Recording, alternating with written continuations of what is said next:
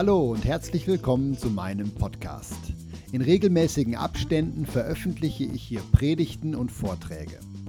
Ich hoffe, dass dich meine Beiträge ermutigen und auf gesunde Art und Weise herausfordern. Solltest du Rückfragen oder Anregungen haben, dann darfst du dich gerne jederzeit bei mir melden. Viel Freude bei dem nun folgenden Beitrag.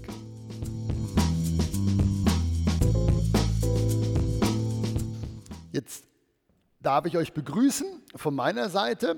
Ihr auf YouTube seht es jetzt nicht, aber heute musste ich mal keine Musik machen. Wir haben also heute eine reaktivierte Anbetungsband gehabt und ich sage merci und ich finde, wir danken euch nochmal mit einem fetten Applaus, dass ihr wieder eingestiegen seid. Ha? Halleluja! Das ist so gut.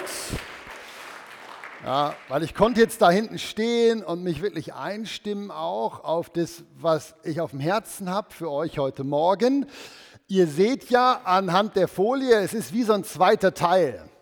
Erweckung erleben Teil 2.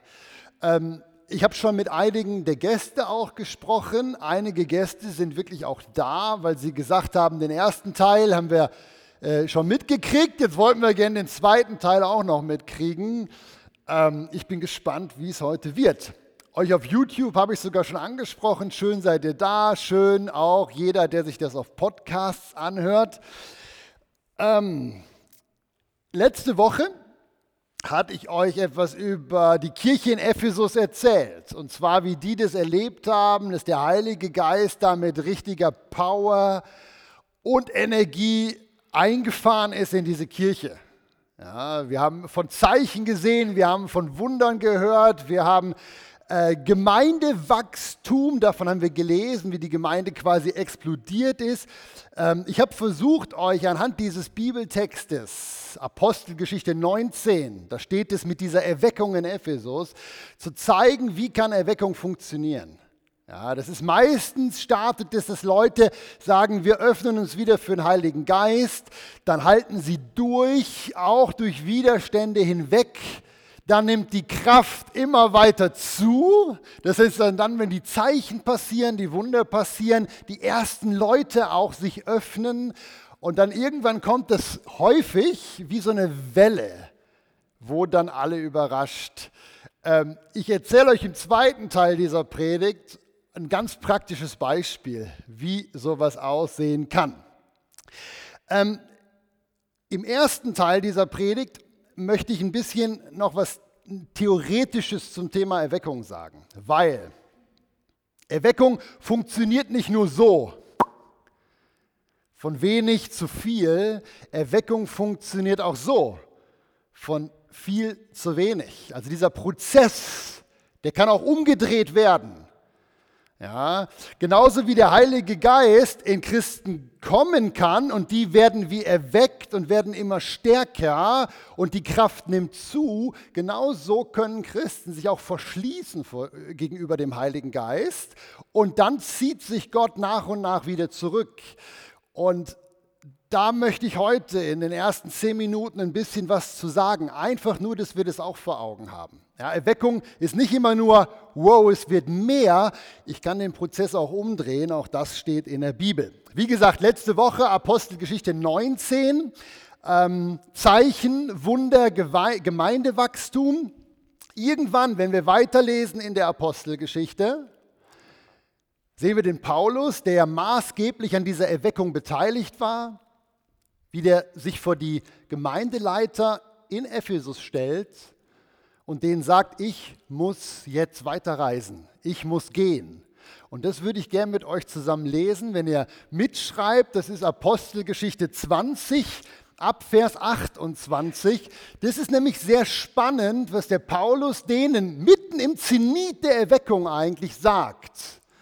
Na, da sagt er, ich muss weggehen und das sind seine Abschiedsworte an die Ältesten, an die Leiter, an die Diakone da in der Gemeinde. Da sagt er, so habt nun Acht auf euch selbst und auf die ganze Herde. Also damit ist die Gemeinde gemeint, in welcher der Heilige Geist euch zu Aufsehern oder Leiter eingesetzt hat. Denn nach meinem Weggang, wenn ich weggegangen bin, werden räuberische Wölfe, so hat er das genannt, zu euch hineinkommen und aus eurer eigenen Mitte werden Männer, Frauen, Personen aufstehen, die verkehrte Dinge reden. Darum wacht und denkt daran. Und dann gibt es noch einige andere Ratschläge, die, die schenken wir uns jetzt, weil das ist jetzt hier schon eigentlich ganz wichtig. Der Paulus sagt hier, die Erweckung ist voll im Gange. Ich muss jetzt gehen. Der Heilige Geist drängt mich weiterzugehen. Und jetzt passt auf, dass das, was der Heilige Geist gestartet hat, hier bei euch in der Stadt, dass das nicht aufhört, dass ihr euch das nicht kaputt machen lasst. Ein paar Jahre später, nach diesem Ereignis hier, schreibt der Paulus einen Brief an die Gemeinde. Ihr kennt den Brief, der steht im Neuen Testament, das ist der Epheserbrief. Ja, und das, was wir da lesen können, gibt uns weitere Informationen, wie ist die Erweckung verlaufen, wie ist der weitere Prozess von dem, was da so pompös gestartet hat. Auch das möchte ich schnell mit euch lesen. Und am Ende, so in ein paar Minuten, habt ihr ein Bild und darauf kommt es mir in diesem ersten Teil an. Das sind die Verabschiedungsworte. Das sind jetzt Auszüge aus dem Epheserbrief. Ihr seht das, ich habe so ein Potpourri gemacht unten. Ja, ich konnte euch ja schlecht den ganzen Brief vorlesen. Das wäre aber mal spannend, wenn euch das interessiert. Das sind jetzt so einzelne Auszüge, die aber in einem Zusammenhang stehen. Das glaube ich schon. Da schreibt der Paulus, ich sage mal ein paar Jahre später, nachdem er Ephesus verlassen hat, sagt er, ich ermahne euch, wandelt eurer Berufung würdig, zu der ihr berufen worden seid durch den Heiligen Geist. Ja, das wissen wir ja. Indem ihr mit aller Demut einander in Liebe ertragt, eifrig bemüht seid, die Einheit des Geistes zu bewahren. Und jetzt achtet auf den nächsten Satz. Gebt auch nicht Raum dem Teufel. Wach auf, der du schläfst, steh auf aus den Toten, dann wird Christus dich wieder erleuchten. Ich will, dass ihr das spürt. Wenn man den Epheserbrief liest, merkt man, die Erweckung ist vorbei. Die Erweckung ist definitiv vorbei. Ja, die hatten jetzt ganz andere Probleme. Ihr merkt das, wenn man so zwischen den Zeilen liest. Ja, ertragt einander in Liebe. Die hatten ein Liebesproblem. Die hatten ein Problem mit Uneinigkeit. Die hatten ein Problem mit Spaltung. Besonders krass finde ich hier, die haben den Teufel reingelassen. Darum sagt der Paulus hier, gebt dem keinen Raum mehr. Wir wissen nicht genau, wie das passiert ist, aber klarer Ratschlag. Und dann eben der letzte Satz, das finde ich wirklich auch, ja, wach auf, der du schläfst, steh auf aus den Toten. Der Paulus sagt, ihr seid mittlerweile gestorben in einem übertragenen Sinne. Das ist genau das Gegenteil von Erweckung. Ja, und in diesem gleichen Brief hier schreibt er auch, wie bestünde denn die Option, die Möglichkeit, dass die Epheser wieder neu durchstarten? Hier sagt er, ihr habt so viele Probleme, startet neu durch. Und auch das möchte ich euch gerne kurz vorlesen. Das ist nämlich sehr spannend. Das sind andere Stellen aus dem Epheserbrief. Das ist wieder so ein Potpourri an Ratschlägen. Da sagt der Paulus, ihr seid eingeschlafen, ihr müsst aufwachen, darum bete ich. Und jetzt, das Gott, euch den Geist der Weisheit und Offenbarung gebe. Damit ist der Heilige Geist gemeint. Den hatten die doch schon gehabt. Denkt an Apostelgeschichte 19. Die hatten den schon, aber der war wieder, ich sag mal nicht weg, aber der hatte stark abgenommen. Darum sollten sie wieder darum beten, dass Gott seinen Geist ausgießt. Warum? Dass sie erleuchtete Augen bekommen damit sie wieder neu wissen, was die Hoffnung ihrer Berufung ist, der Reichtum, den sie eigentlich haben, die überwältigende Größe seiner Kraftwirkung. Hier steht das griechische Wort für Wunderkraft, nicht einfach nur hier, sondern die übernatürliche Kraft vom Heiligen Geist. Darum sollten die beten. Und dann geht es weiter in Kapitel 3. Darum beuge ich meine Knie vor dem Vater dass er euch nach dem Reichtum seiner Herrlichkeit gebe. Was soll er geben? Durch seinen Geist mit Kraft, hier steht wieder Dynamis, Wunderkraft gestärkt zu werden. Dass der Christus in euren Herzen wohne, dass ihr erfüllt werdet bis zur ganzen Fülle Gottes. Ihr seht es hier, wir müssen nicht weiterlesen. Merkt ihr, was ich versuche euch zu zeigen von der Bibel? Letzte Woche sind wir gestartet mit Bumm, Erweckung. Der Heilige Geist kam, die ganze Stadt wurde verändert. Die brachten ihre Zauberbücher, die haben sie verbrannt. Zig Millionen Franken. Die haben ihre Sünden bekannt. Die Gemeinde ist gewachsen wie wahnsinnig. Ein paar Jahre später muss der Paulus ihnen wieder beibringen, wie man um Erweckung betet. Weil sie hatten das vergessen. Sie hatten sogar den Teufel reingelassen. Frage an euch. Was glaubt ihr? Haben die Epheser die Ratschläge von Paulus befolgt? Haben die angefangen, das zu beten? Haben die angefangen, dass die Erweckung wieder neu kommt? Haben sie gebetet? Haben sie das erlebt? Wer glaubt ja? Ich sehe keine Hände. Ihr habt recht. Die haben das nicht gemacht oder zumindest nicht in dem Maße, wie sie hätten müssen. Die haben das nicht gemacht. Das Spannende eben an der Gemeinde in Ephesus ist, dass wir die Entwicklung der Gemeinde wirklich durch das Neue Testament hindurch verfolgen können. Weil das, was in Apostelgeschichte 19 mit der Erweckung startet, endet in der Offenbarung, in einem letzten Brief von Jesus an die Gemeinde, wo Jesus dem Johannes diktiert. Das könnt ihr lesen in Offenbarung 2. Und da finden wir die Antwort, ob die den Ratschlag von Paulus hier im Epheserbrief wahrgenommen haben oder nicht. Die Antwort ist nein. Ich habe euch die schon verraten. Das ist das Letzte, was wir hören über die Gemeinde in Ephesus. Das ist jetzt ein Wort von Jesus. Da schreibt Jesus, und ich finde es wirklich traurig eigentlich, diesen Vers immer zu lesen oder diese Passage. Da sagt er, ich kenne deine Werke, deine Bemühungen, dein standhaftes Ausharren. Natürlich hatte Jesus die Erweckung mitgekriegt, voll. Er hat sich gefreut, er kannte das alles, was sie getan hatten. Und er lobt sie auch dafür. Aber jetzt kommt seine Beurteilung für den Ist-Zustand damals. Aber ich habe gegen dich dass du deine erste Liebe verlassen hast? Bedenke, wovon du abgefallen bist, tu Buße und tu die ersten Werke. Ihr wisst jetzt, welche Werke das sind, Apostelgeschichte 19. Ne?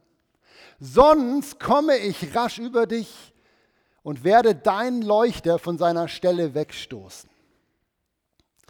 Wenn ich in Hauskreisen oder der Bibelstunde über diese Verse rede, das ist ja immer dann der Fall, wenn man beispielsweise die Offenbarung durcharbeitet, dann kommt man zu diesen Versen. Dann haben Christen meistens nicht diesen Background, den ich euch jetzt hier gemalt habe. Und dann ist die Frage immer, ja, was heißt es denn, von der ersten Liebe abgefallen zu sein? Wir können die Frage absolut von der Bibel beantworten, weil wir die Entwicklung von der Gemeinde in Ephesus nachzeichnen können. Von Apostelgeschichte 19 bis hier. Von der ersten Liebe abzufallen bedeutet, von dem abzufallen, was der Heilige Geist ganz am Anfang in das Herz eines Menschen hineinlegt. Und das wisst ihr alle, wie sich das anfühlt. Wenn ihr nicht zu alt seid, vergessen zu haben, wann ihr euch bekehrt habt. Ja, normalerweise vergisst man das nicht. Wenn man sagt, Jesus, komm in mein Leben, dann macht es auch wie Boom. Und hier geht es jetzt an die Gemeinde. Und bei denen hat das auch Boom gemacht, nämlich in Apostelgeschichte 19. Und das hatten sie vergessen. Ich weiß nicht, wie ihr das findet. Ich finde die Worte von Jesus hier relativ herausfordernd, aber auch relativ aufschlussreich. Auch wenn man sagt, die Bibel soll ja zu uns heute sprechen. Ja, ich finde es sehr aufschlussreich, weil hier aus dieser Entwicklung können wir ganz klar sagen, wenn eine Gemeinde aufhört, dem Heiligen Geist Raum zu geben, wenn eine Gemeinde nicht die Kurve kriegt, wie der Paulus im Epheserbrief ihn rät, fangt wieder neu an, um die Erfüllung zu beten. Wenn man das nicht macht, dann geschieht das Gegenteil von Erweckung. Was ist das Gegenteil von Erweckung? Das steht hier. Das ist langsames Eingehen, langsamer Verfall, langsames Aufhören, dass das Licht brennt.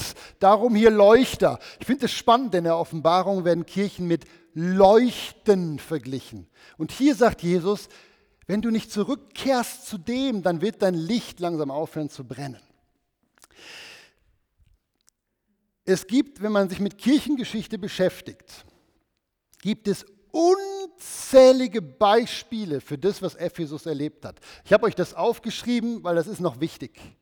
Ja, ich liebe Kirchengeschichte und viele von euch sicher auch. Und wenn man sich mit Kirchengeschichte beschäftigt, dann sieht man, es gibt unzählige christliche Organisationen, Strömungen, christliche Bünde, christliche Missionsgesellschaften, christliche Gemeinden, die in den letzten 2000 Jahren genau das erlebt haben. Die sind, boom, erweckt worden, waren eine Zeit lang total einflussreich. Missionsgesellschaften, die Hunderte und Tausende von Missionaren ausgesendet haben, Gemeinden, die aufgeblüht sind, wie wahnsinnig. Und dann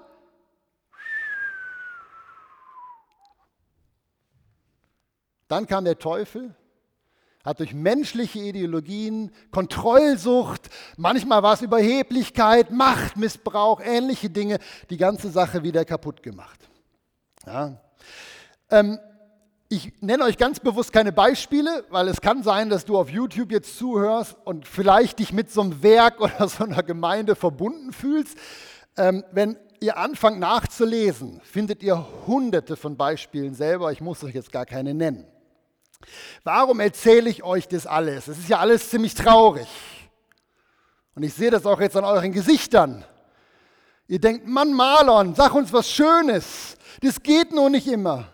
Weil manchmal muss man auch erstmal die Wahrheit sagen und die ist nicht immer schön, bevor man dann sich mit dem Guten beschäftigen kann, wie es denn sein könnte.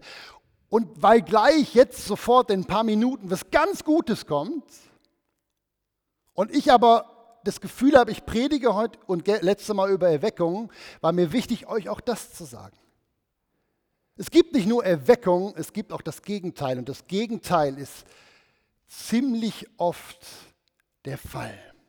Warum sage ich euch das? Ich habe das aufgeschrieben, damit wir es nicht vergessen. Ich erzähle euch das alles, damit wir verstehen, hm, das, was ich mir wünsche für die Bethelkapelle, das, was ich mir wünsche für euer Leben, für mein Leben, dass der Heilige Geist nämlich anfängt zu wirken, das ist keine Selbstverständlichkeit. Das ist eine Möglichkeit, aber keine Selbstverständlichkeit. Warum nicht? Weil der Geist ausschließlich dort wirkt, wo er willkommen ist. Ja. Da, wo Menschen lieber die Kontrolle haben wollen, da erlaubt es Gott, da wirkt er aber nicht. Da zieht er sich sogar zurück. Ihr habt es gerade von Jesus gehört. Ja.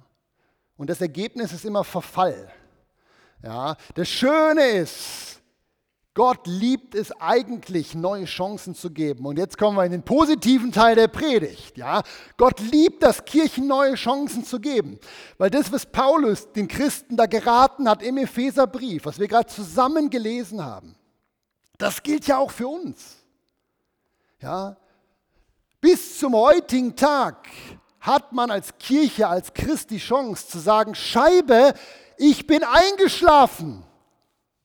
Und wenn der Paulus sagt, wach auf von den Toten, dann spricht er gerade zu mir oder zu meiner Kirche. Das kann man sagen, das ist, das ist möglich.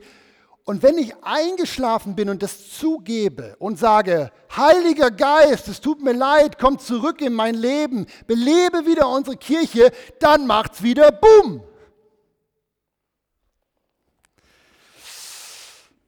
Das ist die gute Sache. Jetzt muss ich gucken, wo bin ich denn jetzt hier? Sorry, ich habe den Faden verloren.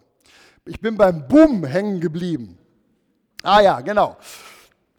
Auch für das Boom, für Erweckung gibt es Gott sei Dank in der Kirchengeschichte Tonnen an Beispielen. Das, vielleicht hat der eine oder andere jetzt gerade gedacht, äh, es gibt immer nur Beispiele für Bumm und aber es gibt auch Beispiele für Bumm und dann wieder Bumm. Und das wäre ja das, was ich mir für uns wünsche. Ja.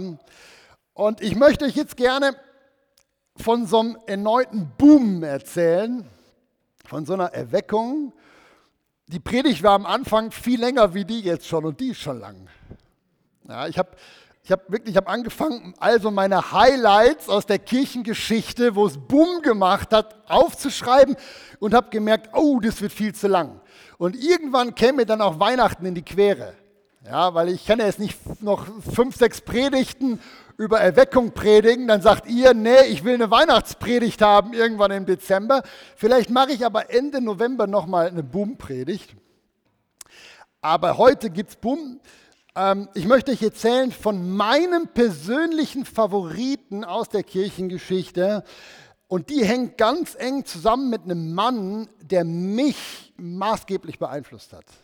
Ja, ich zeige euch mal ein Bild von dem Mann. Vielleicht kennt ja jemand diesen Mann. Wer kennt diesen Mann? Ja, kennt ihr diesen Mann? Oder ist der völlig, ah, da gehen einige Hände hoch? Ja, ich habe schon gedacht, ihr müsstet den eigentlich kennen, da aus England und so, ne? Genau. Hm.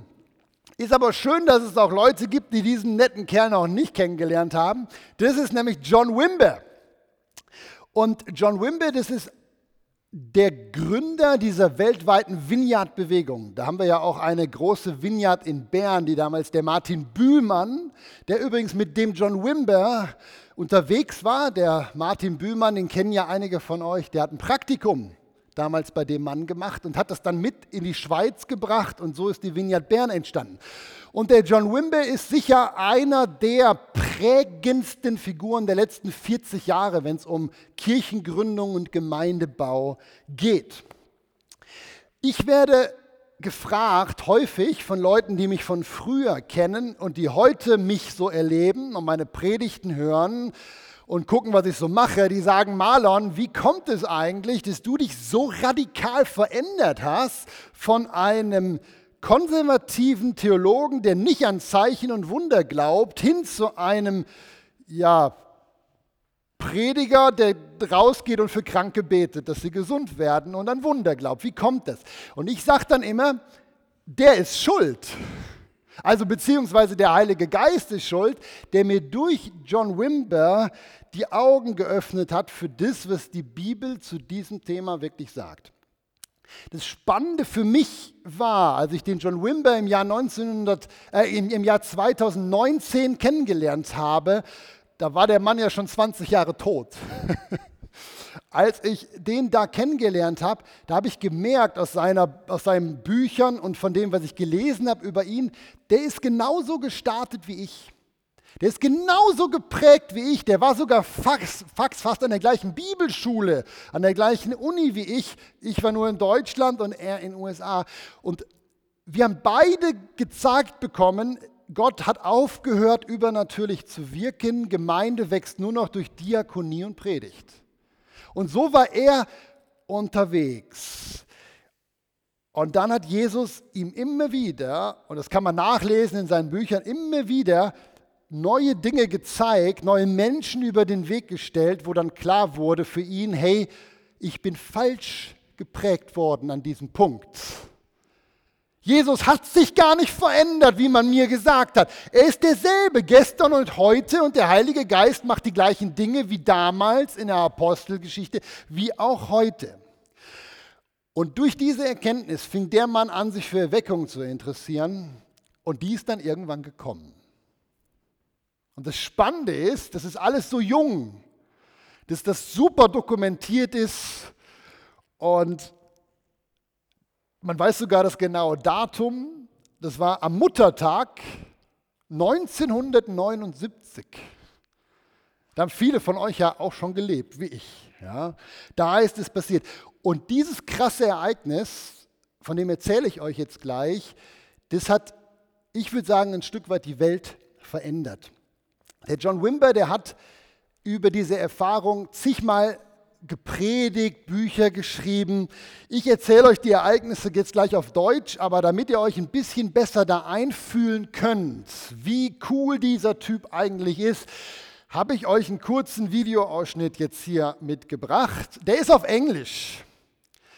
Der dauert nur eine Minute, falls ihr kein Englisch könnt. Der ist schwer zu verstehen. Der redet nämlich unglaublich schnell. Also wenn ihr sagt, ich rede schnell, dann hört euch John Wimber an. Ja?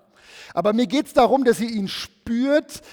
Und dieses Video, was ich euch jetzt zeige, das heißt effektiv When the Holy Spirit comes on Mother's Day. Das ist 10 Minuten und 50 Sekunden lang. Eigentlich ist überall auf YouTube zu finden, ist eins der genialsten Erweckungszeugnisse, die ich kenne. Hört euch an, wenn ihr gut Englisch könnt.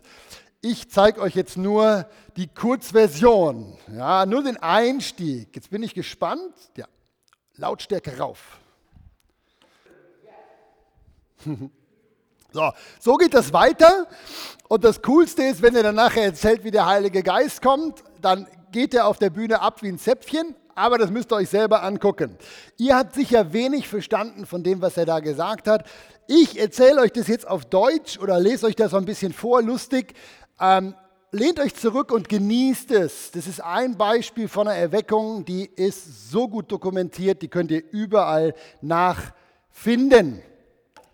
Ähm, er schreibt in seinem Buch ähm, Evangelisation in der Kraft des Heiligen Geistes das so auf. Da sagt er, als ich das erste Mal Gottes Macht auf ähnliche Weise erlebte, wie es von Pfingsten beschrieben wird, wurde ich äußerst ärgerlich auf Gott.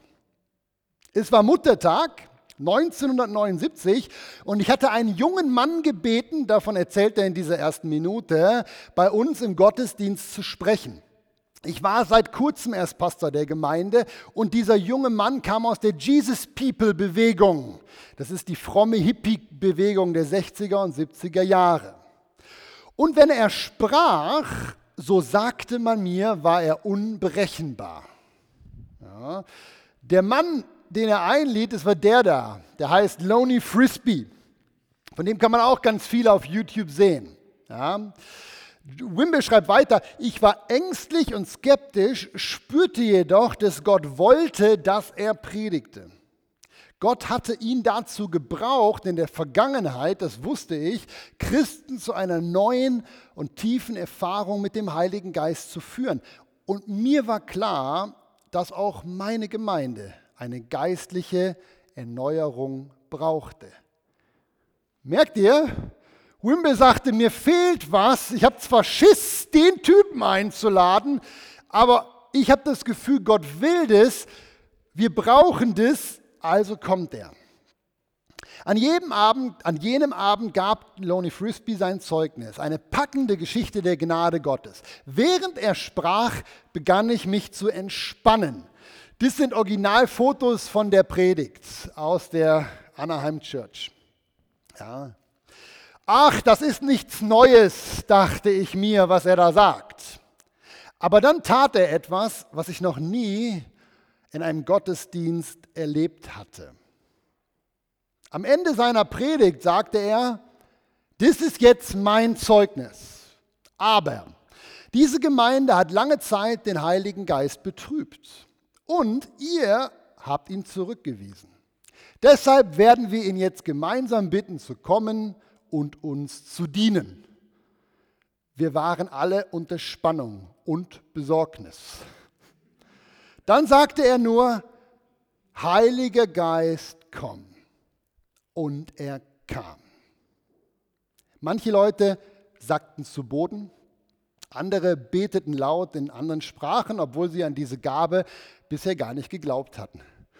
Der junge Mann ging in der Menge umher, betete für Menschen, die daraufhin sofort niedersanken oder gesund wurden, während der Heilige Geist auf ihnen ruhte. Ich war entsetzt.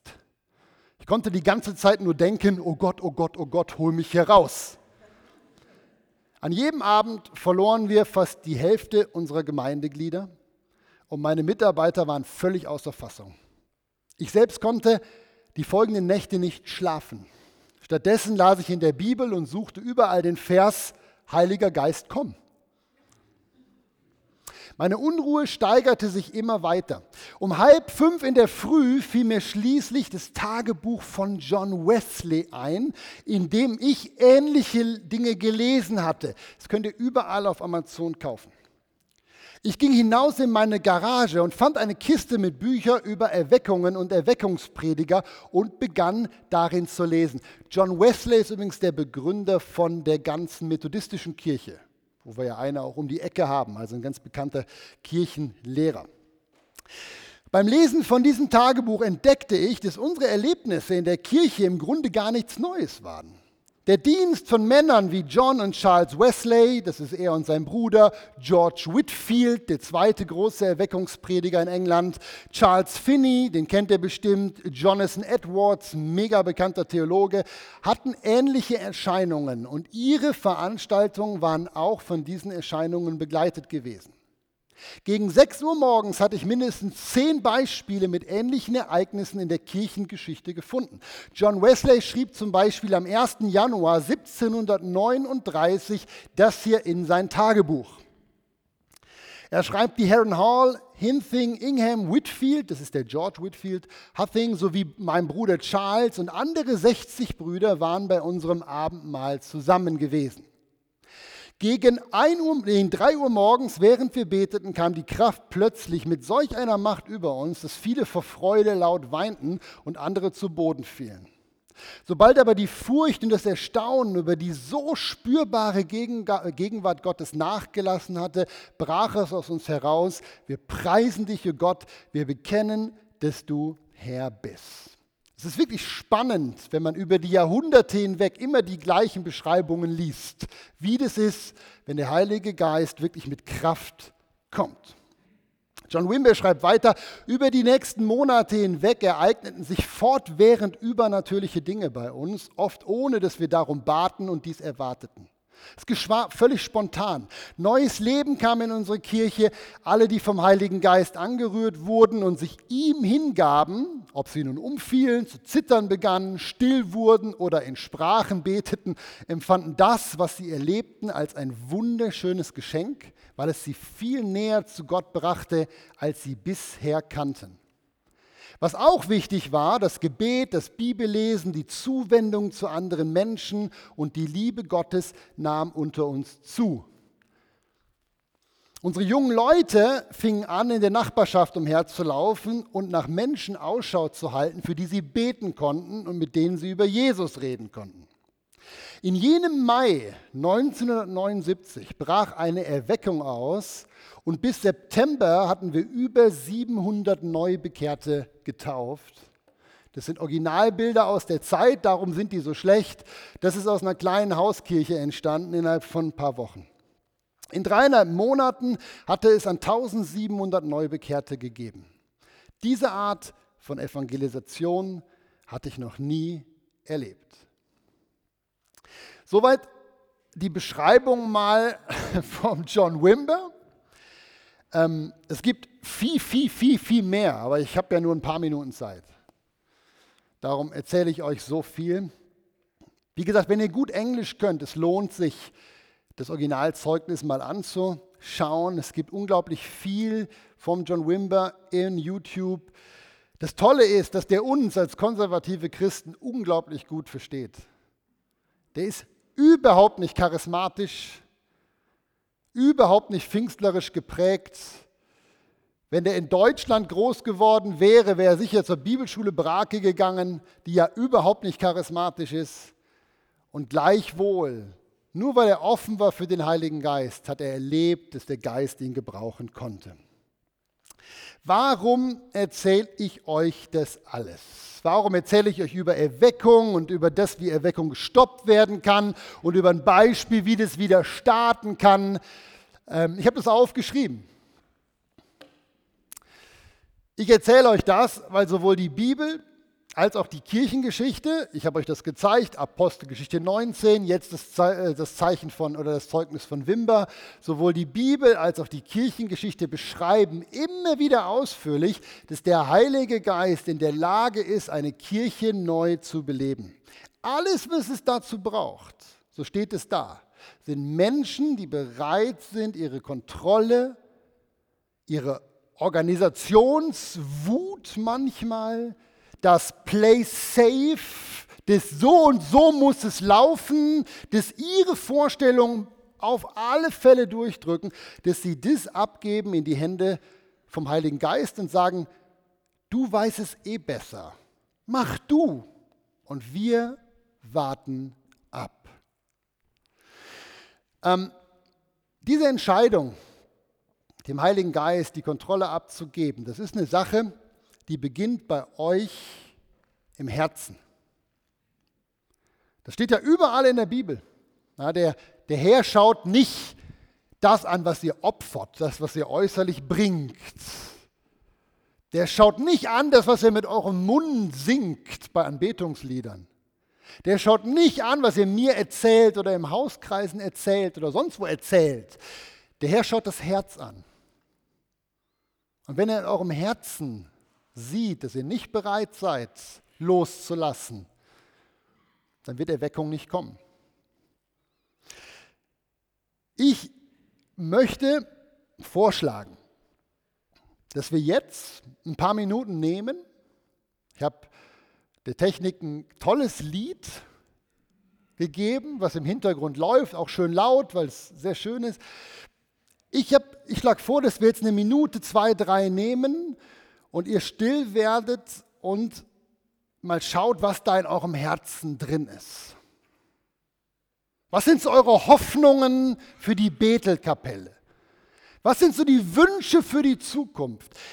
Was sind eure Ängste? Was sind eure Sorgen? Was auf gar keinen Fall passiert oder passieren darf. Und wenn ihr das so überlegt habt, die ersten paar Minuten, dann möchte ich euch einladen, euch zu entscheiden, in eurem Herzen die Kontrolle trotzdem abzugeben und zu sagen, Vater im Himmel, ich gebe dir meine Hoffnungen, ich gebe dir meine Wünsche, ich gebe dir meine Sorgen, ich gebe dir meine Ängste und ich gebe dir all das, was auf gar keinen Fall passieren darf und sage, es ist mir völlig egal, weil du eh besser Bescheid weißt als ich, übernimm du die Kontrolle über das, was in dieser Kirche in Zukunft passiert. Wenn du jetzt hier zuhörst und noch nicht mit Jesus unterwegs bist, dann gilt die Aufforderung nicht für dich. Du weißt nämlich nicht, wie das geht, was ich gerade meinen Geschwistern hier gesagt habe. Du darfst das Lied genießen und nach dem Gottesdienst zu mir kommen und dann sage ich dir, wie du ein Kind Gottes wirst und dann kannst du in zwei Wochen mitbeten. Ja. Ich lade euch ein, werdet still, guckt in euer Herz und übergebt die Kontrolle über das, was ihr da findet, dem Heiligen Geist.